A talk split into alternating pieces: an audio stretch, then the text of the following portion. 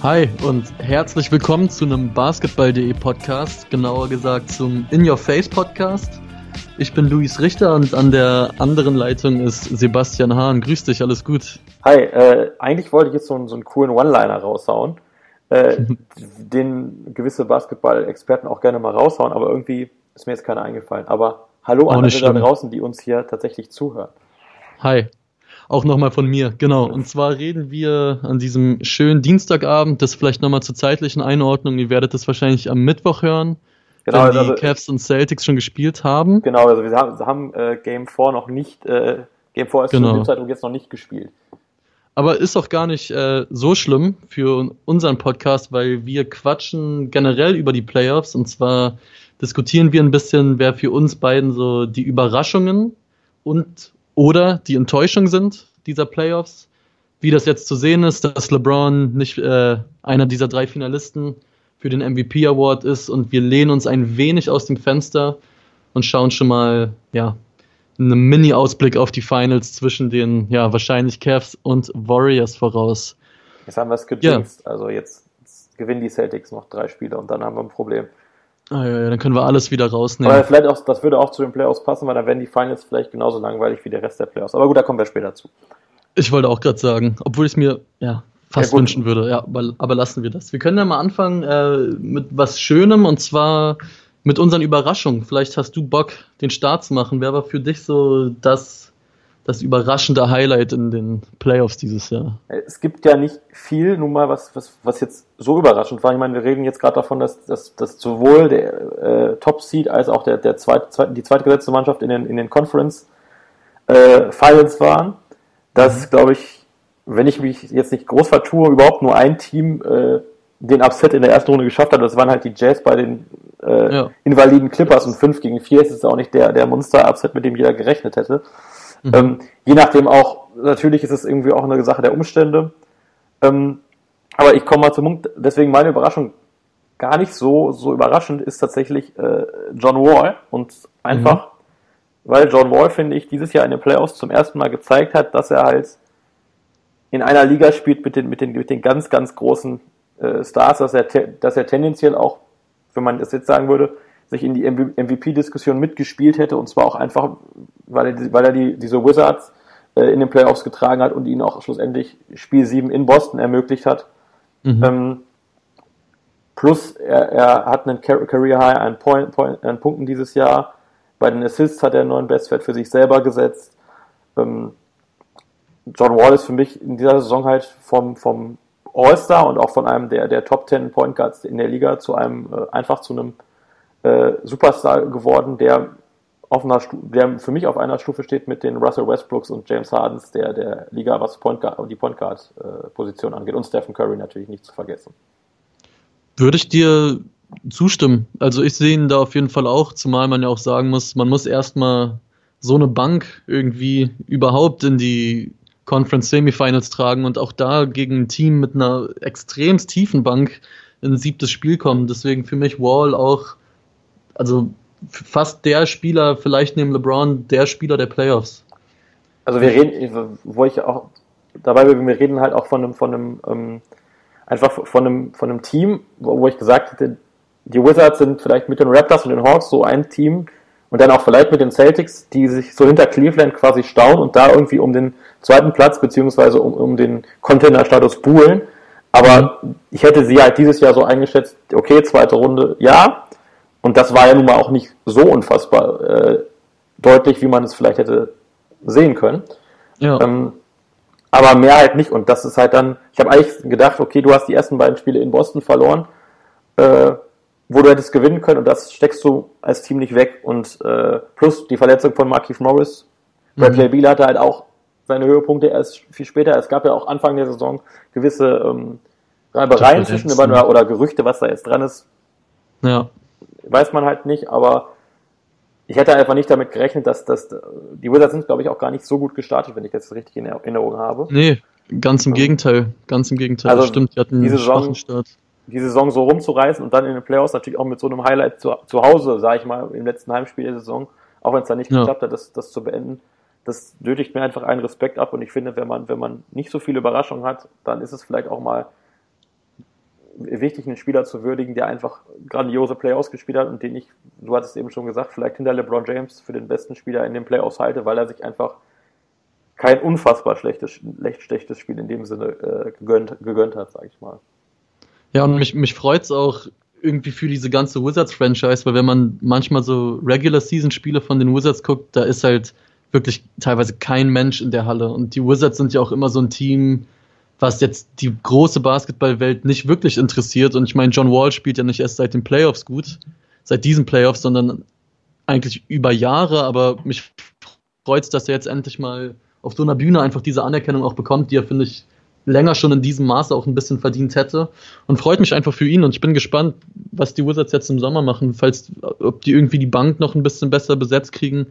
Weil sind wir mal ehrlich, wenn Washington noch zwei, drei oder ja, zwei Scorer auf der Bank hätte, dann weiß ich nicht, ob die Celtics jetzt gegen die Cavs spielen würden, ehrlich gesagt. Das, ah, das, ich finde, Bogdanovic war ein Trade in die richtige Richtung. Man musste die Bank halt verstärken und genau das ist es. Ich finde, Brandon Jennings ist auch eine sehr gute Ergänzung im Backcourt. Ähm, mhm. Aber da fehlt mir, wie gesagt, noch die Konstanz insgesamt. Und wir dürfen halt auch nicht vergessen, dass wir, bevor LeBron James angefangen hat, äh, Freak Basketball zu spielen in den Playoffs, dass wir mhm. eigentlich davon geredet haben, dass diese Cavaliers irgendwo auch unfassbar ähm, ja. angreifbar sind dieses Jahr, weil sie einfach eine unfassbar schlechte, äh, schlechtes Saisonende hatten nach dem All-Star-Break mit einer unfassbar schlechten Defense und äh, nur und ähm, dementsprechend äh, redet jetzt, jetzt redet da niemand mehr von, aber es war ja durchaus Anfang April so der Fall, dass man gesagt hätte, all diese Teams können in irgendeiner Form die, die Cavaliers schlagen. Dass es da jetzt natürlich dann auch teilweise durch unglückliche Umstände ähm, mhm. anders gekommen ist. Verletzung von Isaiah Thomas, ähm, Kyle Lowry. Kyle Lowry, die, die Raptors hatten irgendwie, hatten ihre schlechteste Saisonphase blöderweise in den Playoffs halt. So muss man es dann ja. auch sagen. Ähm, das ist was ganz anderes, steht auf einem anderen Blatt Papier, aber, aber ich sehe halt, ich sehe halt schon, dass das nächstes Jahr durchaus dann ein Dreikampf vorne wird und das, je nachdem, was die Wizards im Sommer machen, sehe ich die Wizards da auch nicht zwingend äh, an dritter Stelle, sondern vielleicht auch ganz vorne mal schauen, was im Sommer ja. passiert. Aber das weiß man, wie gesagt. Die haben auch mit, mit Kelly Oubre, mit Otto Porter zwei Spieler, die noch jung sind, die sicherlich auch noch Entwicklungspotenzial haben. Auch Bradley Beal sehe ich noch nicht mhm. an seinem Leistungsmaximum angekommen. Und ja, ich bin da gespannt. Aber unabhängig davon, was John Wall für eine unfassbare Playoffs spielt, Wer ist denn deine Überraschung, wenn wir davon reden, dass es ja gar nicht, gar nicht so viele Überraschungen gibt in den Playoffs? Ja, ich habe äh, tief gegraben, um eine wirkliche Überraschung vielleicht für manche Leute rauszusuchen. Ich habe erst überlegt, ja, Javal McGee oder Jonathan Simmons fand ich dann aber irgendwie ein bisschen langweilig. Und deswegen ist meine Überraschung der Playoffs Rajon Rondo.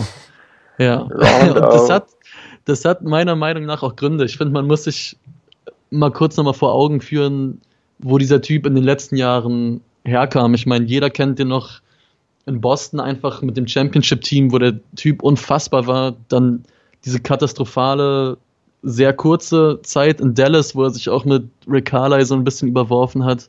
Dann war er bei den Kings, was ja auch irgendwie so Rondo und Sacramento, ja, schwierig, hat da aber eigentlich von den Zahlen her ein ganz gutes Jahr gespielt. Und auch wenn man mal die, die Regular Season bei den Bulls ein bisschen Revue passieren lässt, ähm, von Anfang an irgendwie ein komisches Verhältnis mit dem Coach. Manchmal spielt er fast durch, manchmal spielt er keine Minute, obwohl er fit ist, kritisiert den Coach öffentlich. Dann gab es ja diesen, äh, ja, für mich schon legendären Instagram-Post über, wo er seine Veteranen aus Boston so gelobt hat, was ja ein Umkehrschluss auch auf jeden Fall Kritik an Jimmy Butler und Dwayne Wade war. Also im Endeffekt, wenn man über Rajon Rondo geredet hat, ging es ja nicht mehr um Basketball. Da ging es ja eigentlich nur um irgendwelche Querelen und was neben dem Platz passiert ist. Und dann gehen die Playoffs los. Er hat übrigens in den letzten Spielen auch seinen Teil dazu beigetragen, dass die Bulls überhaupt reingekommen sind. Hat, ich glaube, sieben, acht Spiele vor Schluss in Milwaukee ein Riesenspiel gemacht, fast ein Triple-Double aufgelegt, einen wichtigen Auswärtssieg geholt. Ja, und dann wissen wir ja alle sicher noch, die, die Bulls als Achtgesetzter beim Top-Seed in Boston holen direkt mal zwei Auswärtssiege. Rondo legt fast ein Triple-Double im Schnitt auf, 12 Punkte, 10 Assists, 9 Rebounds. Dann verletzt er sich und auf einmal heißt es wieder, ja gut, ohne Rondo hätten die die Serie vielleicht gewonnen. Und ich finde diesen Turn innerhalb von einer Saison von eigentlich einem Typen, der auf Schnurstrahl, nee, wie sagt man, auf geradlinigem Weg raus aus der NBA war, spielerisch zumindest, ist auf einmal der Typ, der den Unterschied machen soll in einem Duell 8 gegen 1. Und das ist, deswegen ist Rajon Rondo auch, in, auch wenn er es im kleinsten Zeitraum gemacht hat, vielleicht auch gerade deswegen für mich die Überraschung der Playoffs, weil der Typ war fast totgesagt und ist jetzt einfach wieder wer. Und das freut mich auch ein bisschen auf jeden Fall. Deswegen, ja, Rondo, meine ja, Playoff-Überraschung. Äh, sicherlich berechtigt. Also ich hätte nicht damit gerechnet, dass, dass die Bulls oder vor allem auch Rondo halt, nachdem er Mitte der Saison halt im Prinzip raus war, ich habe ihn da eigentlich schon irgendwo in, in China spielen sehen, wenn ich ehrlich bin. Ja. jetzt nochmal in den Playoffs. Die Bulls haben ja generell eine recht, recht abgedrehte Saison gespielt in dem Sinn. Ich hätte halt nicht damit gerechnet, dass, dass äh, die dann auch noch so in die Playoffs kommen. Ich hätte den Heat ehrlich gesagt auch mehr gegönnt, weil ja, nach dem Turnaround. Ähm, aber gut, das ist eine andere Sache. Das Problem ist halt, wir reden hier von, von zwei Spielen. Natürlich ist das mhm. fast ein Triple-Double im Schnitt, natürlich sind das, aber es sind halt auch eben nur zwei Spiele und natürlich haben die Bulls auch beide gewonnen. Und, bei, ja. und am Ende reden wir halt aber darüber, dass Rondo auf einmal wieder der heiße Scheiß in der Liga ist und der halt nächstes Jahr vielleicht bei irgendeinem Playoff-Team und irgendwo funktioniert. Aber was man halt immer noch nicht vergessen kann, der Typ kann, kann keine Dreier werfen, der Typ kann eigentlich auch keine Freiwürfe. Ja. Und der ist halt einfach charakterlich schwierig. Das hat er oft genug bewiesen in, in, in jedem äh, Team, wo er war, abgesehen vielleicht in Boston, aber selbst da halt, auch als es dann darum ging, dass er getradet wird. Und ich finde halt, also natürlich hat er seine Fähigkeiten, aber ich glaube, da bist du, da bist du mit, oder ist jeder GM und jeder Coach ist mit einem Trainer, äh, mit einem Spieler, der halt seine, seine fünf Assists macht und seine zehn Punkte, glaube ich, lieber bedient als mit Rajon Rondo. Obwohl der halt tendenziell kein schlechter Spieler ist, das mag halt sein. Aber wenn er sich halt, er hat ja da nun mal seine, seine mentalen Aussetzer und du kannst halt hoffen, dass er die nicht hat nächstes Jahr. Mhm. Und wenn er die halt wieder hat, dann hast du halt im, Prinzip einen Spieler, den du ja dann, wenn du ihn holst, auch als Starting Point Guard holst. So ja. Versteht er sich, glaube ich, auch selber. Und ich, das traue ich ihm halt auch zu. Und wenn er halt sich dann halt daneben benimmt, dann hast du halt plötzlich mitten in der Saison keinen Starter mehr und musst halt gucken, was du mit dem anfängst. Ja, das stimmt. Also ich will damit auch überhaupt nicht sagen, dass ich Rajon Rondo für einen überqualifizierten Point Guard halte. Im Gegenteil. Ähm, da gibt es jetzt auch, ranken sich ja die Gerüchte, dass die Bulls ihn auch zurückholen, was ich auch nicht wirklich für fruchtbar halte. Aber ich finde diese ganze Story, dass ein Typ innerhalb von zwei Spielen sich so viel an Wert zurückgearbeiten kann und die ganze Basketballwelt dreht wieder durch. Und wie gesagt, der soll der Grund sein, um damit ein Achtplatzierter den ersten rauswerfen kann. Zeigt einfach, finde ich, macht einerseits auch für mich den Reiz dieser NBA aus, aber andererseits ist es auch immer so, mein Gott, jetzt tut sich halt mal eine Geschichte auf und die muss jetzt ausgeschlachtet werden. Aber trotz alledem ist es meiner Meinung nach irgendwie einfach so eine coole Zero-to-100-Geschichte innerhalb kürzester Zeit und deswegen ja, unpopuläre ja, also Wahl, glaube ich. Gibt es auch andere Spiele, aber ich wollte die Geschichte irgendwie nochmal wertschätzen. Es ist sicherlich auch, auch äh, ein Teil der Umstände, sage ich mal einfach. Dass, dass, dass wir halt Playoffs haben, in denen jetzt nicht so super viel Überraschendes passiert. Ähm, mhm. Und dementsprechend ist Rondo sicherlich auch auf jeden Fall, also dass die Bulls diese beiden Spiele gewinnen, damit hätte ich eigentlich auch nicht gerechnet, trotz aller Umstände, die sich ja auch um die Celtics dann in dem Fall, Fall gerankt haben. Ja. Was, was mich halt viel mehr schockiert, du tradest mit, in der Mitte der Saison, tradest du mit Doug McDermott und Taj Gibson zwei Spieler deiner, deiner Rotation mhm. und holst mit Cameron Payne im Prinzip den, den, den Point Guard, den du äh, aufbauen willst als, als Rondo-Nachfolger. So, so habe ich das halt zumindest interpretiert. Und der spielt dann halt nicht. Ja. Also. Ja, es ist. Ne? Es ist alles komisch. Rondo hat ja auch während der Saison gesagt, der ist eigentlich, dass er eigentlich nach Chicago gegangen ist, um für eine Gewinnerkultur zu spielen, wo er meinte, die findet er da über, aber überhaupt nicht vor, dass das Management einfach in die komplett falsche Richtung denkt. Und also ich sehe ihn ehrlich gesagt nicht nochmal in Chicago. Also ich kann mir das einfach, einfach nicht vorstellen, dass der Typ da irgendwie langfristig glücklich wird. Also ich bin Dann, da sehr gespannt, was da im Sommer passiert. Ich weiß halt, das, ist, das Problem ist, dieses, dieses Management kannst du nicht einschätzen. Ja. Also im Prinzip, wenn, wenn du das Ding halt komplett abreißt, dann musst du, dann muss Jimmy Butler weg, dann muss auch Dwayne Wade weg und dann muss Rondo sowieso weg. So. Absolut. Und äh, das kann natürlich passieren. Vor allem, mhm. weil du mit Boston vielleicht einen, einen halbwegs vernünftigen Trade-Partner auch hast, was Jimmy Butler angeht. Aber es, ich könnte es mir genauso gut vorstellen, dass nächstes Jahr Wade und Rondo und Butler alle wieder in Chicago spielen und wir uns in einem Jahr über das, genau das gleiche Problem unterhalten. Ja. Einfach weil das in, in, in Chicago einfach möglich ist. So ja, da, also ich sehe das auch so. Das ist halt ein Basketball, der einfach überhaupt nicht in diese Zeit passt. Einfach, wenn deine drei vermeintlich besten Spieler kaum von außen treffen. Und also ich glaube es auch. In Chicago muss einiges umgekrempelt werden. Aber das ist, glaube ich, auch ein zu langes Thema für diesen Podcast. Deswegen lass uns vielleicht oder lass uns zum nächsten Thema kommen. Und zwar, was war denn deine Enttäuschung oder wer war deine Enttäuschung dieser Playoffs? Ähm, ich habe da, äh, da kommen wir wieder zu, zu, zu ein bisschen auch zu den Wizards zurück, weil mein, mein, meine Enttäuschung der Playoffs spielt bei den bei Atlanta Hawks und ist Dwight Howard. Ich finde, mhm. Dwight Howard kommt vor der Saison nach Atlanta zurück, hat vorher in LA und auch in Houston eine unglückliche Zeit gehabt. Auch sein Abgang ja. aus Orlando war ja nicht so toll. Aber der, der kommt aus, aus, aus, aus Georgia, der, der kommt da von der Highschool, das ist halt sein, sein, sein, sein äh, seine Heimat. Ich habe halt gedacht, okay, der spielt da halt eine. Der, das ist nicht mehr der, der athletische Superstar, der 2009 in den Finals gespielt hat, aber der kann denen schon weiterhelfen. Und für mich ist der hinter Paul Millsap die zweite Option bei den Hawks. So. So bin ich halt in die Saison gegangen und habe mir gedacht, okay, das, das ist kein Über Überathlet mehr, aber der macht Double-Double im Schnitt, macht er trotzdem. Hat er ja auch gemacht. Mhm. So.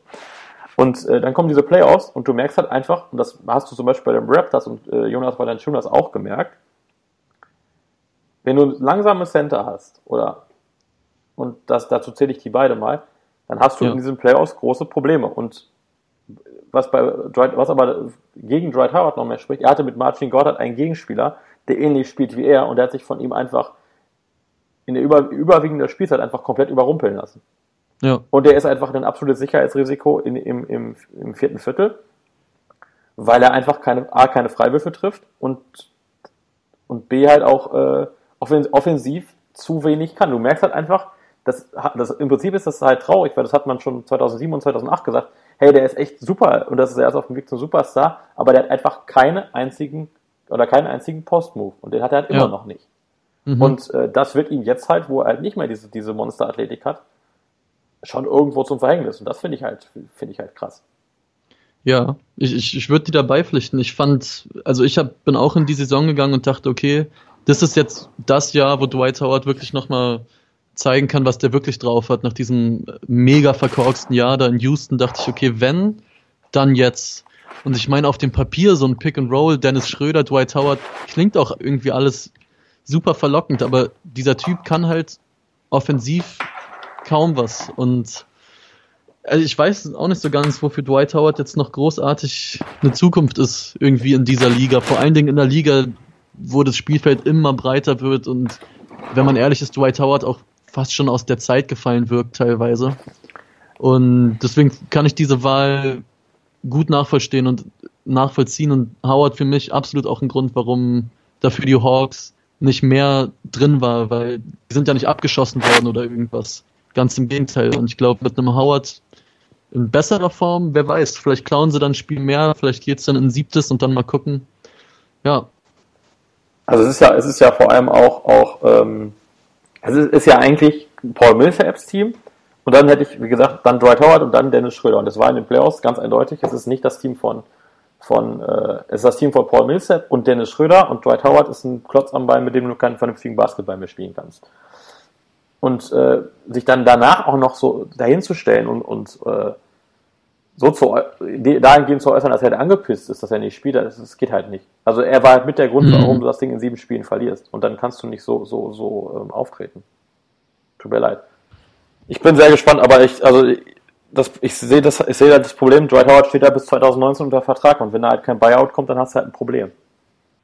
Okay, meine Enttäuschung über die habe ich auch schon in einer meiner Trash Talk Glossen geschrieben, ist leider DeMar Rosen von den Raptors.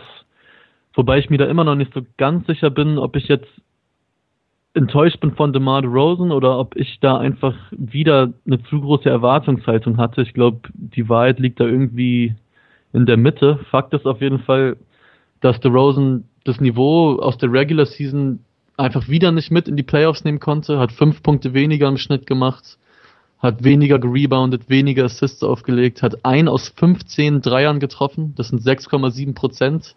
Für jeden, der es ganz genau wissen will.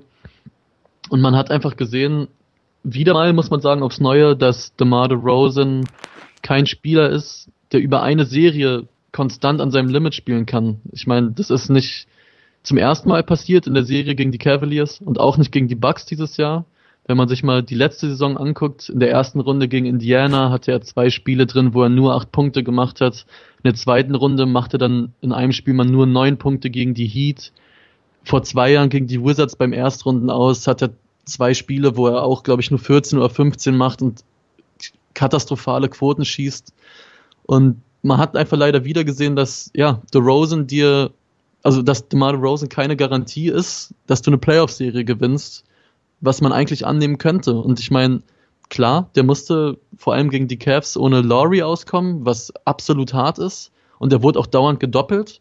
Aber auch da fand ich, er hätte einfach einen besseren Job machen können, den Ball zu bewegen und seine anderen Leute ins Spiel zu integrieren. Aber das wirft direkt das nächste Problem auf. Und zwar ist für mich der Unterschied zwischen den Raptors und den Teams, die jetzt noch dabei sind, dass die Raptors auch einfach das Shooting nicht haben. Die haben in den Playoffs 33 Prozent von draußen geworfen, sind damit das sechs schlechteste Team.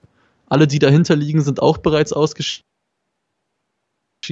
Norman Powell war der beste Shooter.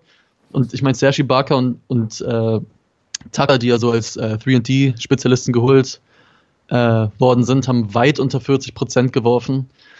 Ähm, das kann man jetzt nicht an The Rosen festmachen, natürlich die Quoten, aber es zeigt einfach, dass diesem System der Raptors irgendwas einfach nicht funktioniert hat. Ich finde, da kann man sich bei den Cavs einfach viel, viel abgucken. Wenn du einen Spieler hast, der wahnsinnig gut zum Korb ziehen kann, das kann DeMar Rosen, dann brauchst du einfach mehr verlässliches Shooting, musst du ihm an die Seite stellen. Das hatte er nicht.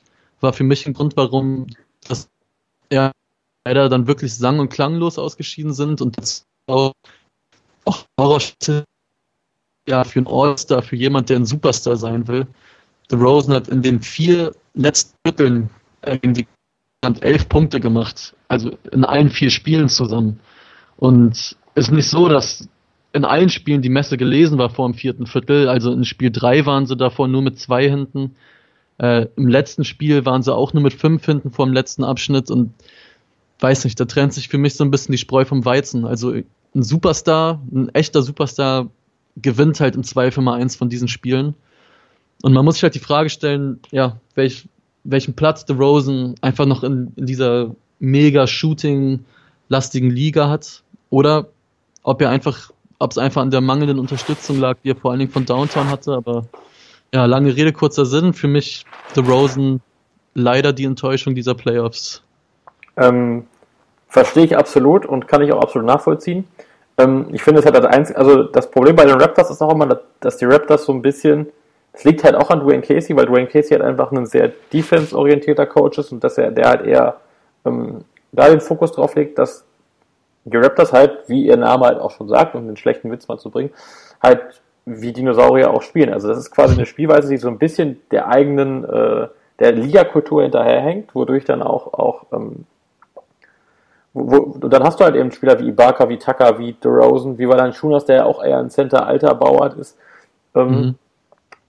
Und es hat, also ich, meiner Meinung nach war Kyle Lowry seit dem All-Star-Break nicht komplett fit, auch in den Playoffs nicht.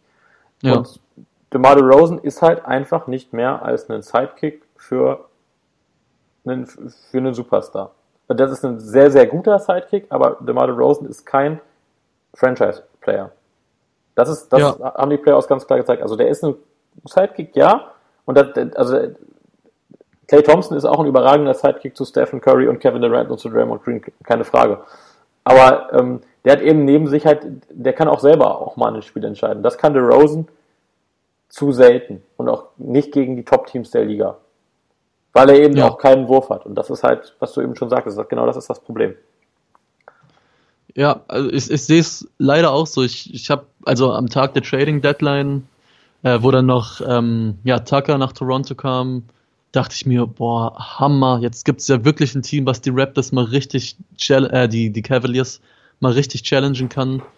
Ja, aus diversen Umständen war es ja dann leider nicht der Grund, aber es ist für mich auch leider das Fazit so der Raptors-Saison, dass ja, man sich da oder dass man da vielleicht nochmal hinterfragen muss, welcher Spieler in diesem Team eigentlich welchen Status hat. Und jetzt aber, kommt aber, die Free Agency, die, die wird enorm wichtig, klar, mit Kyle Lowry. Und aber für mich geht es vor allen Dingen darum, die Raptors brauchen einfach Shooting und ich sehe da zum Beispiel jemanden wie JJ Reddick, der müsste da irgendwie auf der Liste stehen, glaube ich. Ja, also das, das vielleicht noch nicht mal. Ich glaube, ich glaube auch weiterhin, also das habe ich, ich habe es natürlich bei der Trading Deadline ähnlich gedacht, hey, das ist halt echt ein gutes Team, was da gerade entsteht. Mhm. Ich glaube halt einfach, dass die, dass da, dass die, dass da sehr, sehr unglückliche Umstände auch zusammengekommen sind. Zum einen die Laurie-Verletzung, ja. dann hat Casey sich auch ähm, vercoacht. Also das muss man ganz klar sagen. Du kannst halt, wenn, du hast gegen die Bucks gesehen, das mit Valanciunas im Starting Lineup funktioniert nicht gegen ja. große Shooter. Und dann macht er es halt gegen die Cavaliers trotzdem. Und äh, das, da funktioniert es dann erst recht nicht. Also das ist das Problem. Ich glaube, dass dieses Team so funktionieren kann. Mit einem fitten Laurie, mit einem fitten DeRozan und auch mit einem fitten Ibaka in dem Sinne. Die dann jetzt auch noch eine, äh, einen Sommer haben, um sich einzuspielen.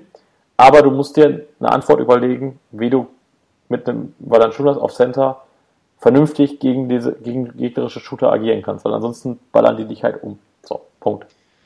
Ja, ich, ich, also um das auch abzuschließen, das Rap, das Thema, also das, was du sagst, ich finde es halt einfach, ich finde es so schade, weil ich glaube, das war, also dieses Jahr war das Jahr, wo Toronto wirklich hätte was holen können, ähm, wenn da alle fit gewesen wären und also Ibaka und Laurie können sie eh nicht halten, also das Team wird so wahrscheinlich nicht zusammenbleiben und ich finde es einfach, es ist einfach immer doof, wenn einfach durch Verletzungen, ja, sportliche Schicksale quasi vorherbestimmt werden. Und ich finde es schade. Aber ja, genug über die Raptors geredet. Wir können ja mal weitermachen mit dem nächsten Thema. Und zwar ging es ja wieder wild umher im Internet, als klar war, dass LeBron ähm, ja nicht unter den Top 3 Finalisten für den MVP-Titel ist. Da sind ja, wie es mittlerweile sicher alle wissen sollten, James Harden, Russell Westbrook, Kawhi Leonard dabei. Ähm, wie siehst du das? Bist du genauso entrüstet oder wie ist so deine Meinung zu dem vermeintlichen Snap? Ganz ehrlich, überhaupt nicht. Mhm. Ich bin da überhaupt bin nicht entrüstet. Und zwar einfach aus folgendem Grund. Wir reden hier von dem Regular Season MVP. So ist ja. das Ding auch deklariert, so heißt das Ding. Das bedeutet, wir bewerten die Leistung innerhalb der 82 Spiele, die bis Anfang April gespielt sind. So dass die NBA sich jetzt halt ein Problem ins Haus holt, wenn sie natürlich die Awards erst nach der Saison vergibt, ist ja auch irgendwo klar, weil du mal, jeder guckt natürlich auch auf die Playoffs und auch wenn die Award-Entscheidungen quasi jetzt schon feststehen. Ähm, die Leistungen, die quasi zwischen erster Playoff-Runde und Conference Finals fallen, werden, sind ja für keinen Award mehr relevant. Anschließend gibt es mhm. du hast halt nur den Finals MVP noch. So, und mehr halt nicht. Und am Ende der Saison haben, glaube ich, waren sich 100% der Leute, auch die, die sich jetzt darüber aufregen, einig. James Harden, Russell Westbrook, Kawhi Leonard und LeBron James, das sind die vier, die diesen Award gewinnen können dieses Jahr. Und jeder mhm. dieser vier hätte den auch verdient, je, je nachdem, wie man es begründen möchte. Und ich glaube auch, dass viele zum Saisonende gesagt haben, hey, das Ding geht an Harden oder Westbrook und danach kommen Leonard und, und, und James. So von der Rangfolge her. Man kann das natürlich auch anders begründen, klar, aber das wär, war ja so die allgemeine mehr oder weniger äh, der allgemeine Tenor. Das wird halt einer von den beiden Guards und die anderen beiden wären es wahrscheinlich in jeder anderen Saison geworden. So. Mhm. Und ich bin halt der Meinung, klar, LeBron James spielt überragende Playoffs, ist der beste Spieler in diesen Playoffs. Ja. Aber wir dürfen auch immer nicht vergessen, wie, dass die Cavs mit einer unfassbar schlechten zweiten Saisonhälfte, was ich eben schon erwähnt hatte, den ersten Platz im Osten abgeben, dass James natürlich eine gute Saison spielt und das hat, aber eben und jetzt in den Playoffs zeigt er, ist, ist, er, ist der, er ist der beste Spieler, ähm, er ist aktuell der beste Spieler der Liga, individuell. Aber eben, es geht um die Regular Season und da haben die Cavs halt nun mal am Ende nochmal grandios äh, verkackt und dementsprechend, natürlich hätte man begründen können, warum jetzt James und warum, warum äh, oder warum nicht. Und da, natürlich hätte er diesen Award verdient, aber die anderen drei haben es genauso verdient. Und mir ist, für mich ist es irrelevant, wer den am Ende holt von den dreien. Ich wäre auch mit mhm. James zufrieden gewesen. Schlussendlich einer, einer von den Vieren. Und dass dann einer rausfallen muss, jetzt ist genauso klar. Es ist halt unglücklich, dass, dass, dass James nicht unter den Finalisten ist, weil er jetzt halt überragende Playoffs spielt. Aber die zählen, wie gesagt, nicht dazu und die Stimmen für den Award wurden ja auch schon davor vergeben. Von daher verstehe ich ja die ich, Aufregung nicht so ganz. Ich bin da zu, äh, ja, zu 100% bei dir. Ich finde nämlich, dass äh, ja, die Leute, die das wählen, die absolut richtige Entscheidung getroffen haben. Und meiner Meinung nach gibt es da auch Gründe und du hast welche davon schon angesprochen. Und zwar müssen die Cavs mit diesem Team einfach den, also das erste Team im Osten werden. Da gibt es für mich überhaupt gar keine Diskussion. Und wenn so ein Team es einfach die ganze Regular Season nicht schafft, auch die Defense in Gang zu kriegen, man muss sich mal überlegen, ich glaube, die waren die zweitschlechteste oder ich weiß gar nicht, aber unter den Top 5 schlechtesten Defenses haben 108 Punkte im Schnitt bekommen. Nach dem All-Star Break schrecklichen Basketball gespielt. Und es ist ja auch nicht so, dass LeBron James da jetzt nicht dabei ist, weil, weil er unbedingt viel schlechter war als die anderen. Aber da, zu dieser Wahl gehören ja eben auch noch drei weitere Jungs. Und für mich ist es eher so, dass dies mehr verdient haben, als dass es LeBron nicht verdient hat, quasi. Und da gibt es für mich auch, auch einfach Gründe. Und zwar jeder dieser Jungs, die jetzt unter den Top 3 sind, ähm, die hatten einfach schwierigere Saisons vor sich, finde ich. Weil Kawhi bei den Spurs das erste Jahr ohne Tim Duncan viele neue Spieler dazu bekommen, sind trotzdem die beste Defense der Regular Season, gewinnen zehn Spiele mehr als die Cavs und das im Westen, was man sich auch mal noch vor Augen halten muss hat auch zum Beispiel mehr gescored als ein LeBron, was für mich jetzt gar nicht so wichtig ist. James Harden hat einen neuen Coach bekommen, Howard ist weg, das ist das erste Jahr nach dieser katastrophalen Saison, er spielt eine neue Position, er ist Point Guard auf einmal und ist mit seinem Team die zweitbeste Offense der Liga, legt fast in jeder Kategorie Karrierebestwerte auf, sein Team wird Dritter im Westen und Westbrook, da wurde jetzt einfach schon so viel drüber gesagt, ich glaube, der muss halt dabei sein und für mich ist es einfach all diese Jungs hatten einfach für mich schwierigere Saisons vor sich. Auch klar, eine Titelverteidigung ist auch nichts Leichtes. Aber für mich haben es die Cavs einfach in der Regular Season nicht verdient, dass LeBron da irgendwie, ja, dabei wäre unter diesen Top 3. Da sind für mich, die anderen Jungs haben da einfach krassere Leistung gezeigt, haben was Größeres, finde ich, auf die Beine gestellt in der Regular Season und deswegen geht das für mich absolut klar. Und ich meine, wenn man sich mal die Frage stellt, wer soll von denen jetzt für LeBron weichen? Ich könnte mich da jetzt äh, für keinen entscheiden, den ich da rausstreichen würde. Also wenn, dann würde ich halt Kawhi rausstreichen, Westbrook und Harden für mich wegen, eben wegen ihrer individuellen Leistungen in dieser Saison halt da einfach drüber stehen. Mhm. Ähm, aber LeBron zeigt halt gerade wieder allen, die es vielleicht mal zwischendurch vergessen haben, hey, ich bin, immer, ich bin immer noch vielleicht der beste Spieler seit Michael Jordan, vielleicht auf einem Niveau das ja. muss man schlussendlich dann entscheiden, wenn seine Karriere vorbei ist, aber er zeigt jetzt halt in diesem Moment wieder.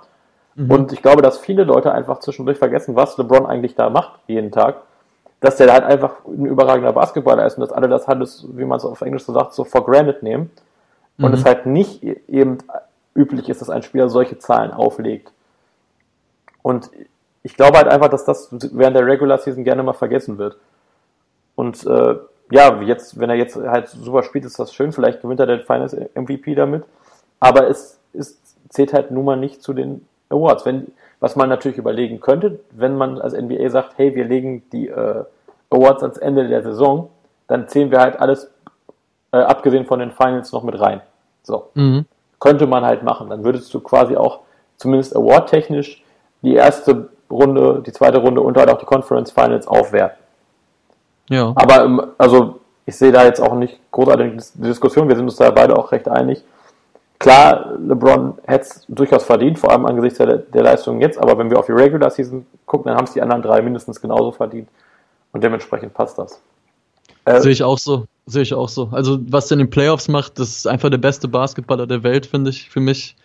Wer so in den Playoffs spielt, obwohl er Minute um Minute abgerissen hat in der Regular Season in dem Alter, klar. Aber wie gesagt, wie du hast gerade schon gesagt, wir sind uns da einig. Ist schon, ist schon alles in Ordnung so.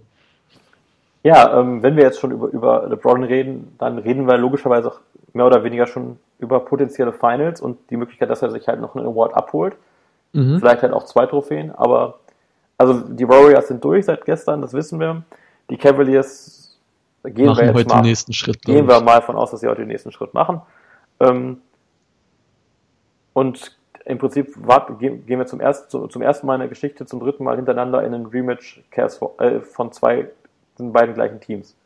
Also ja. die Cavs Warriors ist ja, äh, Rivalität ist ja quasi das neue ähm, Lakers Boston Celtics. Lakers. Ja, also ich überlege gerade, es gab sonst halt, es gab, es gab, ich finde, es gab halt danach sehr selten zwei Teams, die so krass sich abgehoben haben. Zu Michael, es gab natürlich gab es Bulls Pistons auch im Osten zum Beispiel und es gab halt auch ähm, mhm. Dann zwischendurch, äh, aber die Bulls hatten ja auch immer andere, andere ähm, Konkurrenten zwischendurch. Am Anfang waren es halt noch die, Magic und, und Bird mit ihren Teams. Dann war es, war es Detroit für Michael Jordan. Dann war es, ähm, dann war, waren es die Jazz. Dann waren es zwischendurch auch die Rockets, die da mit rankamen. Also es waren halt immer unterschiedliche Teams und da gab es halt sehr, sehr viele Teams, die vorne waren. Und ich glaube, jetzt ist es halt wirklich so, du hast zwei Teams, die sich krass vom Rest der Liga abheben, weil, ja. weil sie auf der einen Seite äh, den äh, futuristischen Basketball spielen, den die Liga, glaube ich, seit oder eine Revolution in Gang gebracht haben, die, die den Rest der Liga jetzt gerade erst so erreicht.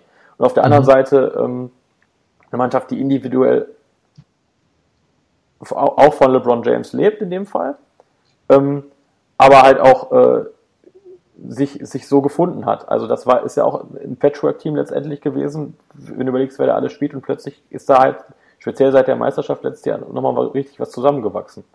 Ja. Und ja, ja ähm, lange Rede, kurzer Sinn.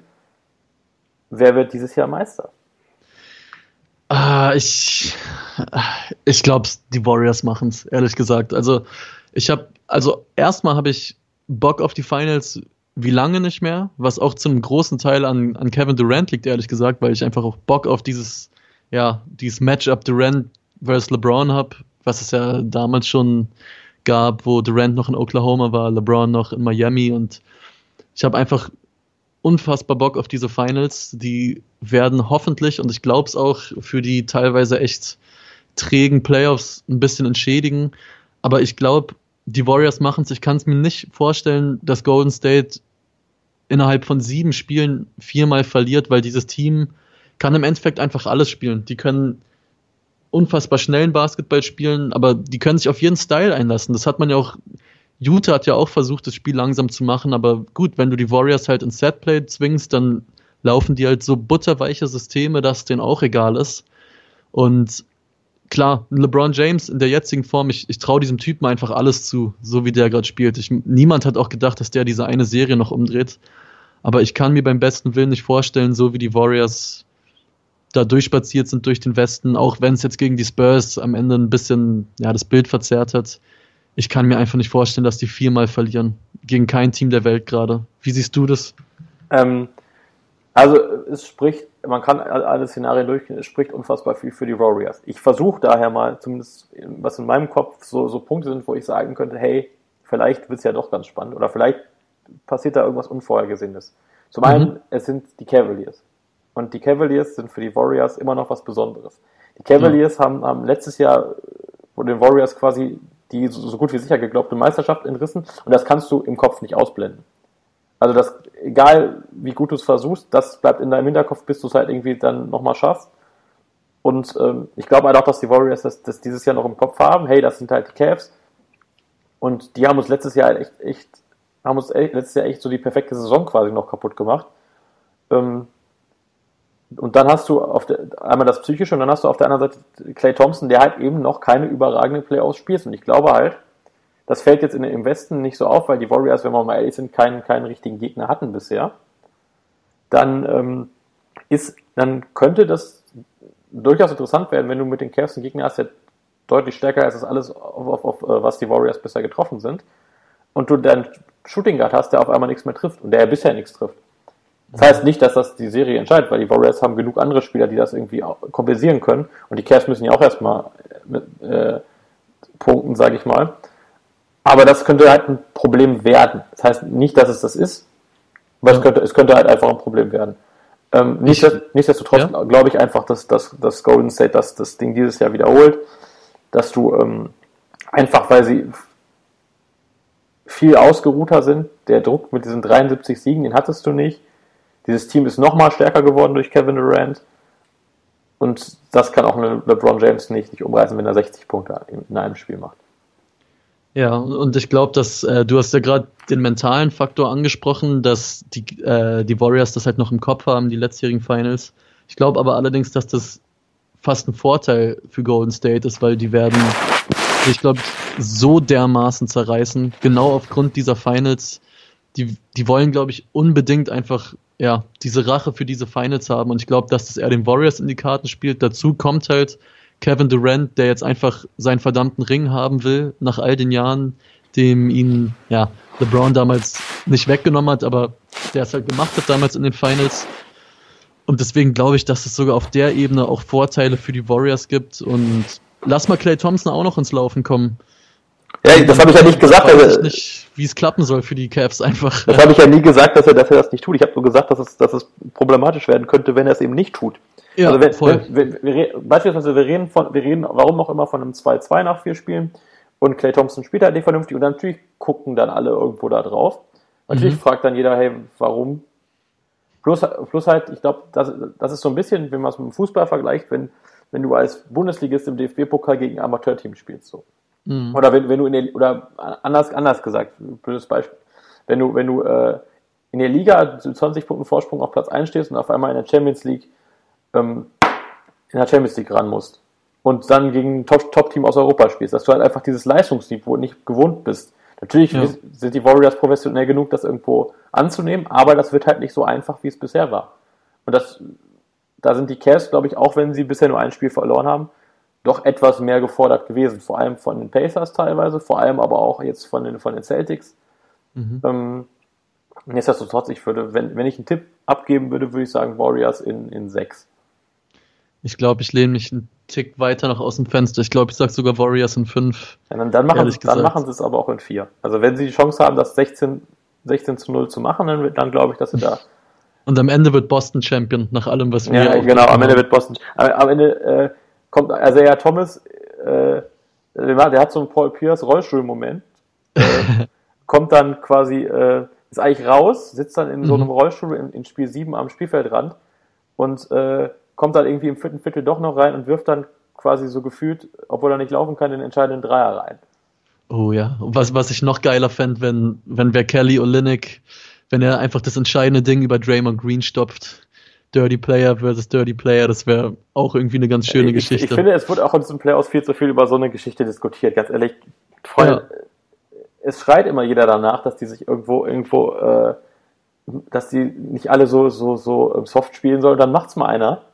mhm. Und dann macht, und, und wie, wie es bei, Wizard Celtics ist. Ich meine, wenn, Brandon Jennings Terry Rozier auf den, auf den, auf den, auf den Schuh tritt, damit er ihn nicht anziehen kann, ich finde so, das ist ganz ehrlich, das ist, natürlich ist das, ist das, ist das nicht sportlich, aber das ist halt schon, da ist halt, da merkst du, da ist halt irgendwie was drin, da ist halt eine Rivalität da und ich finde, das, das hat, natürlich müssen die sich nicht, müssen sie sich auch nicht schlagen, das ist klar, aber mein Mhm. Gott, wenn du so ein paar Nicklichkeiten und ein harter, hart gesetzter Block, mein Gott, den musst du halt abkennen, abkönnen als, als, äh, als, als Basketballer. Also bitte. Auf, auf jeden Fall. Ich, ich hoffe auch da, und ich glaube auch, dass die Finals, dass die hitzig werden, glaube ich. Kann ich mir gut vorstellen. Auf und neben des Platzes so und ey, ich hab Bock. Also ich hab, ich, ich hab's ja letztens in, ne, gestern in meiner Glosse geschrieben. Ich habe mich echt dabei erwischt, wie ich die Playoffs gerade so ein bisschen hab schleifen lassen. Aber ich hab Bock auf diese Finals. Ich glaube, das kann eine sehr, sehr, sehr, sehr feine Sache werden. Ja, also ich, ich kann es auch nur hoffen, aus, aus, aus, aus ähm, Fansicht auf jeden Fall, als Basketballfan, ähm, dass es halt geile Finals werden. Ich hoffe, dass diese Rivalität halt noch ein paar Jahre anhält, weil wir haben da im Prinzip zwei Teams, die sich auf, auf einem sehr hohen Level begegnen und wir sind, es ist, und der Rest der Liga ist gerade dabei, da aufzuschließen. Nämlich Deswegen hoffe ich nicht nur, dass es halt dieses Jahr geile Finals werden, sondern dass wir diese Rivalität zwischen den Warriors und Cavs in den nächsten Jahren haben, aber dass da eben noch drei, vier andere Teams äh, auch nochmal anklopfen. Und ich meine, warum nicht? Wir hatten in den letzten Jahren immer, immer gewisse Dynastien. Wir hatten die Heat, wir hatten die Lakers, wir hatten auch die Spurs. Äh, es tanzt selten mal einer aus der Reihe und warum soll nicht nächstes, das nicht nächstes Jahr der Fall sein? Aber schauen wir mal erstmal dieses Jahr abfrühstücken.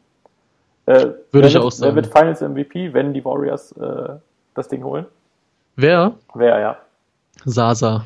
Na, nee, also im, im, im Ernst, ich, ich feine, ey, vielleicht Draymond, hab- ehrlich gesagt. Ja. Draymond könnte ich mir vorstellen, weil das einfach, weil es halt Draymond ist so. Der wird auch seine Momente wieder in diesen Finals haben. Das würde ich ihm auch irgendwie, irgendwie gönnen, ehrlich gesagt. Draymond fände ich cool als Finals MVP.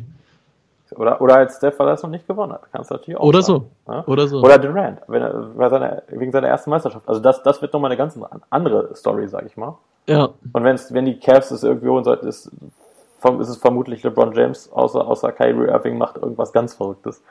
Was Mhm. Kyrie Irving ja durchaus kann.